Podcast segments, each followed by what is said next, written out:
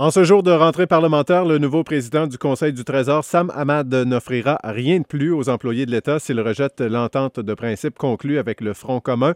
La Fédération autonome de l'enseignement et plus de 100 000 travailleurs en santé sont encore en négociation avec Québec. On écoute Sam Ahmad. On n'ira pas donner plus à des groupes parce qu'ils ont décidé, de, après ratifier une entente, de négocier de nouveau. Nous, on n'a pas l'intention de bouger là-dessus. Nouveau service pour accompagner les aînés détenant des baux en résidence privée dans la région. Le Centre d'assistance et d'accompagnement aux plaintes du Bas-Saint-Laurent bénéficie d'une subvention de près de 100 000 du ministère de la Famille afin de mener un projet pilote d'un an en ce sens.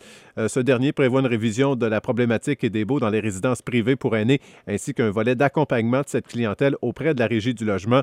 La directrice du Centre d'assistance, Nathalie Lavoie. On sait déjà que l'accès à la Régie du logement dans notre région, c'est difficile en plus, c'est des personnes aînées. C'est encore plus compliqué. Ils abandonnaient leur démarche, ils payaient sans contester ou ils déménageaient carrément. Notre but, c'est que leurs droits soient davantage respectés. Un premier bilan des procédures à mettre en place afin de faciliter le respect des droits des aînés sera disponible dans les prochains mois. Les résultats dévoilés dans le rapport final du projet permettront un programme d'implantation euh, dans toutes les régions euh, du Québec. Le service de traversier entre Matane et la Côte-Nord a finalement repris normalement hier après-midi. Rappelons qu'en raison d'un autre bris mécanique du navire EFA Gauthier, ce dernier est resté à quai dimanche soir et hier matin à Matane. Le député de Rimouski réclame que le ministre de l'Éducation, Pierre Moreau, appuie la lutte à l'alphabétisation, notamment auprès des clientèles adultes.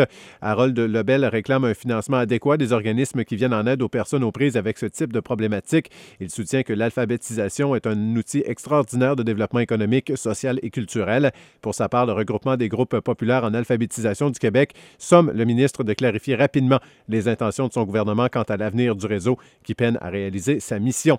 Et vous rappelez certainement de cette voleuse sexy de Victoriaville. Elle passera dorénavant les week-ends en prison. Euh, Stéphanie Baudouin, qui a écopé euh, hier d'une peine de 90 jours à discontinu de, de, prison les fins de semaine. La Cour qui lui impose aussi une probation de 30 mois et un suivi de deux ans en plus de thérapie si nécessaire. La femme devrait également accomplir 200 heures de travail communautaire d'ici deux ans.